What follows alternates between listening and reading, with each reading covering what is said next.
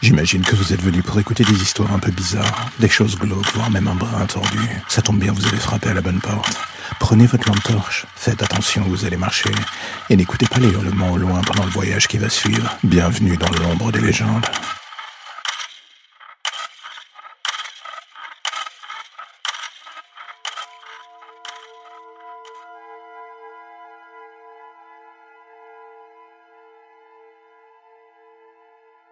Le plus compliqué dans les premiers rendez-vous, c'est toujours de concrétiser tous les mensonges qu'on a pu mettre en place.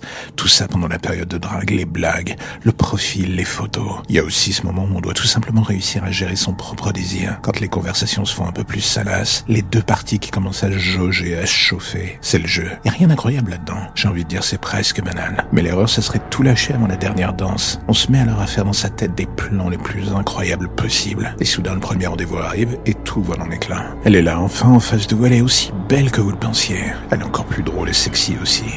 Tout est parfait chez elle en fait. Ça en devient presque suspect.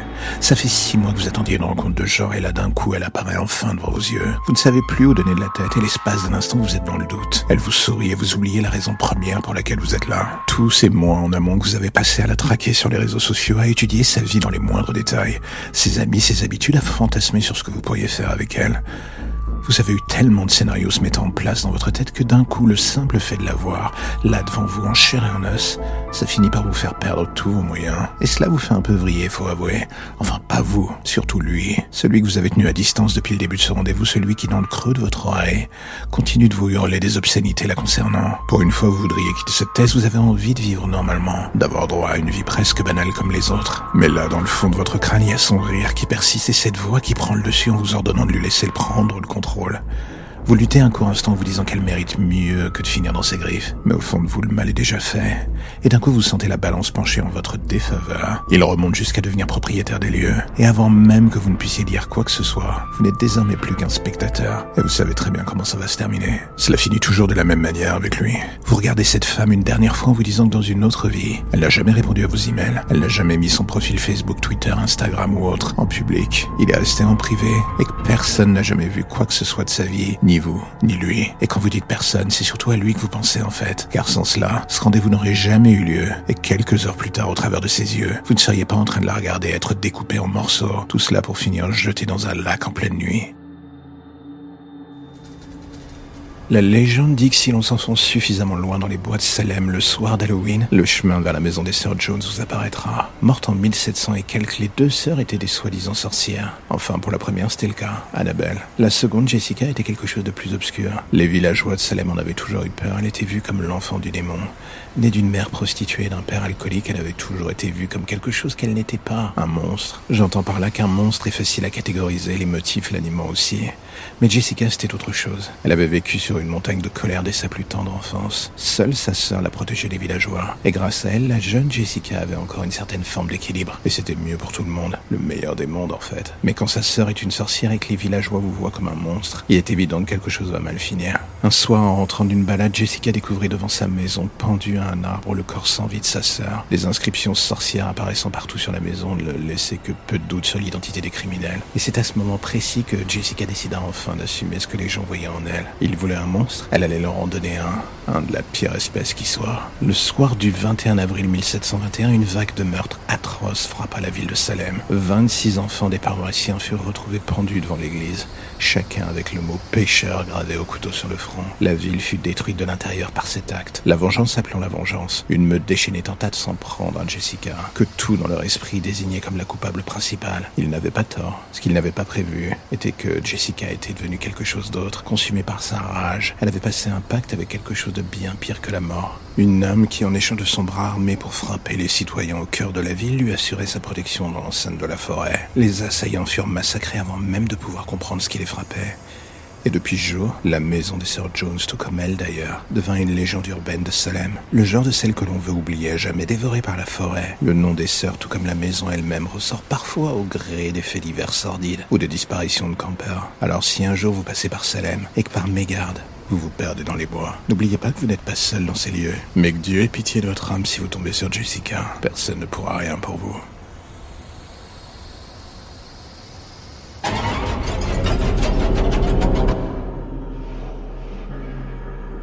Le 26 juillet 2021, une femme du nom d'Elisabeth Moreau fut découverte couverte de sang, errant sur les voies près de la gare du Nord. Le trafic fut arrêté, la jeune fille prise en charge par les secours et amenée à l'hôpital immédiatement. Elle était dans un état de choc avancé, cette dernière était incapable de dire quoi que ce soit. Plongée dans un mutisme étrange, son état inquiéta directement les autorités. Mais ce qui les terrifiait encore plus, ce fut les roches de la GoPro qu'elle tenait dans sa main lorsqu'on la retrouva. Elisabeth, comme d'autres de ses amis, était une fan d'Urbex dans Paris.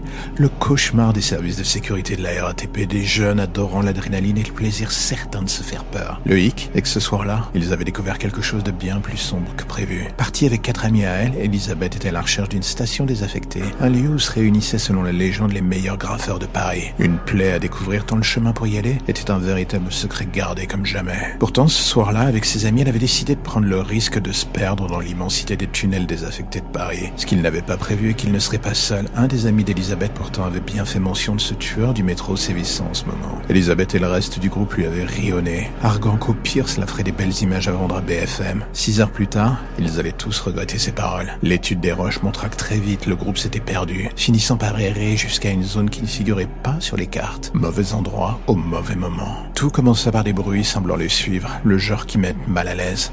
Mais personne ne crut qu'il s'agissait d'autre chose que de rats au pire. Ils essayaient de retrouver la sortie, mais l'absence de lumière, l'ambiance délétère et cette sensation d'être suivi finirent très vite par faire voler en éclats la soi-disant belle unité du groupe. Et alors que personne ne l'avait vu venir, quelque chose attaqua un des membres du groupe directement. Une chose agile et gigantesque. Quelques secondes plus tard, il ne restait plus rien de la victime, à part des hectolitres de sang sur les murs. La panique s'empara des survivants et le pire arriva sous l'effet de la panique. Ils se séparèrent. Et ce qui suivit fut trois heures filmées par intermittence, voilà ce que la police vit.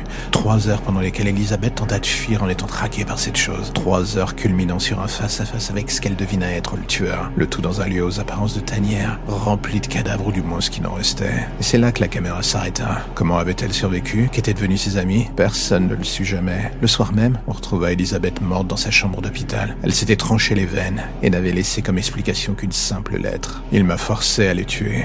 Tous. Je peux plus vivre avec le souvenir de leurs cris. Je suis désolé. Une semaine plus tard, lors d'une expédition pour retracer le chemin des jeunes victimes sous terre, un membre de la police découvrit des restes humains. Et de fil en aiguille, il tomba sur un charnier. L'analyse des restes et quelques effets personnels en place montra que les victimes s'échelonnaient de 1950 à nos jours. Le métro parisien n'avait visiblement pas fini de livrer ses secrets les plus sombres.